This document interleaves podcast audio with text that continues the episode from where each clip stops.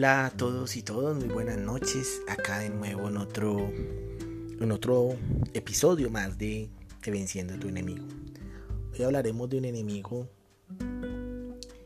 que está gobernando en el mundo, que gobierna principalmente en las autoridades de cada país, de cada ciudad, en las familias, y es el enemigo de la altivez e inclusive en la misma iglesia cristiana.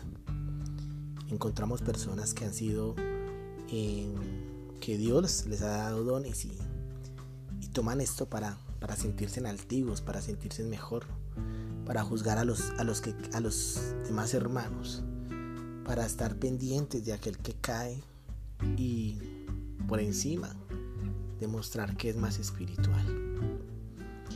La altivez es soberbia, es ese sentimiento de autosuficiencia que hace que el hombre no busque a Dios.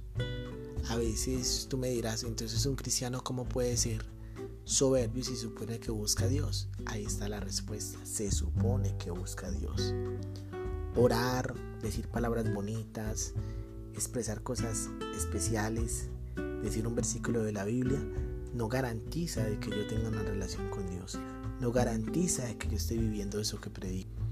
Por eso es muy sutil y es muy fácil encontrar personas altivas y soberbias. Algunos lo confunden cuando uno como hijo de Dios decide no hacer cosas que a, Dios, no le agradan y las personas que quieren que uno haga eso lo tildan a uno de soberbio. Pero eso no es soberbio. Soberbio y altivo claramente nos dice acá es es la autosuficiencia que hace que el hombre no busque a Dios. En primera de Timoteo, capítulo 2, versículo eh, perdón, capítulo 6, primera de Timoteo, capítulo 6, versículo 17 dice, a los ricos de este siglo, manda que no sean altivos, ni pongan la esperanza en las riquezas, las cuales son inciertas, sino en el Dios vivo, que nos da todas las cosas en abundancia, para que las disfrutemos. El orgullo, el altivez también es orgullo, es despectivo, es altanería, es arrogancia, es lo opuesto a la humildad. Las palabras griegas y hebreas que se traducen altivo y altivez tienen como significado básico aparentar ser alto, exaltado, elevado, eminente. La persona altiva se estima superior a los demás. Como resultado, tal persona suele exigir atención y honor indebidos y trata a los demás con falta de respeto e insolencia.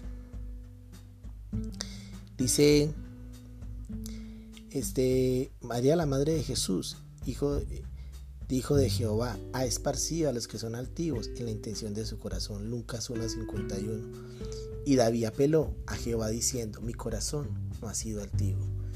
Aquí nos encontramos que la soberbia es una condición del corazón, no es una condición externa es algo que está impregnado en el corazón.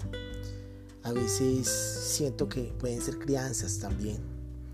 La forma en que tu casa te, en que, tu casa te trataron, la forma en que, en que siempre te, te hicieron ver a las demás personas. A veces creemos que por tener un título, un empleo donde ganas mucho más, mucho más dinero que, que quizás otras personas están cerca de ti, te hace mejor persona, te hace, te hace mejor que ellos, te hace más que ellos.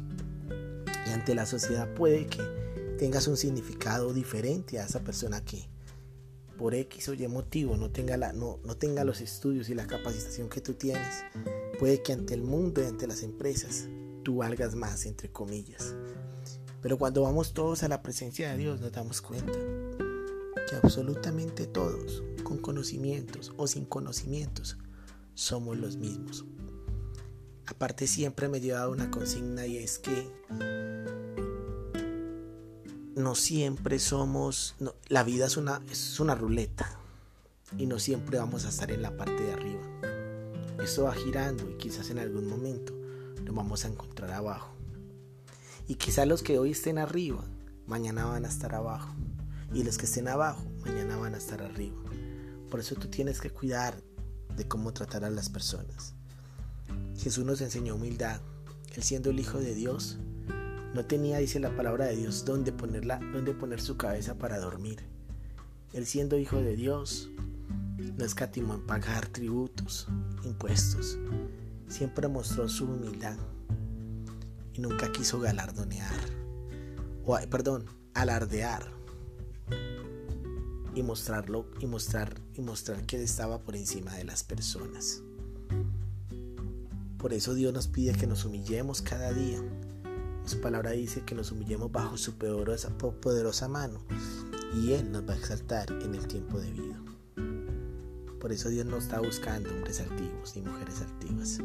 Dios está buscando hombres y mujeres temerosos de Él, que tengan un corazón enseñable, un corazón que se deje tratar y un corazón que se deje enamorar y un corazón que cada día trate a las demás personas como Dios te trata a ti, con amor y misericordia. Vamos a darle gracias a Dios en este tiempo y a pedirle que ese corazón altivo y orgullo y orgulloso, Dios lo quite, lo tumbe y ponga humildad en tu corazón. Padre, gracias te damos, Señor. Hoy queremos glorificar tu nombre, hoy queremos bendecirte. Quiero orarte, Padre, por todas aquellas personas, eh, incluyéndome yo, Señor Dios, que hemos sido orgullosos, que hemos sido altivos. Te entregamos, bendito Rey de los cielos, absolutamente todo sentimiento. Es una condición del corazón, por eso te pedimos que tome nuestro corazón que lo limpies, que lo examines, como decía el salmista, y mira si hay camino de perversidad apártame de ese camino, límpiame, purifícame y permíteme venir delante de la presencia de nuestro buen Dios.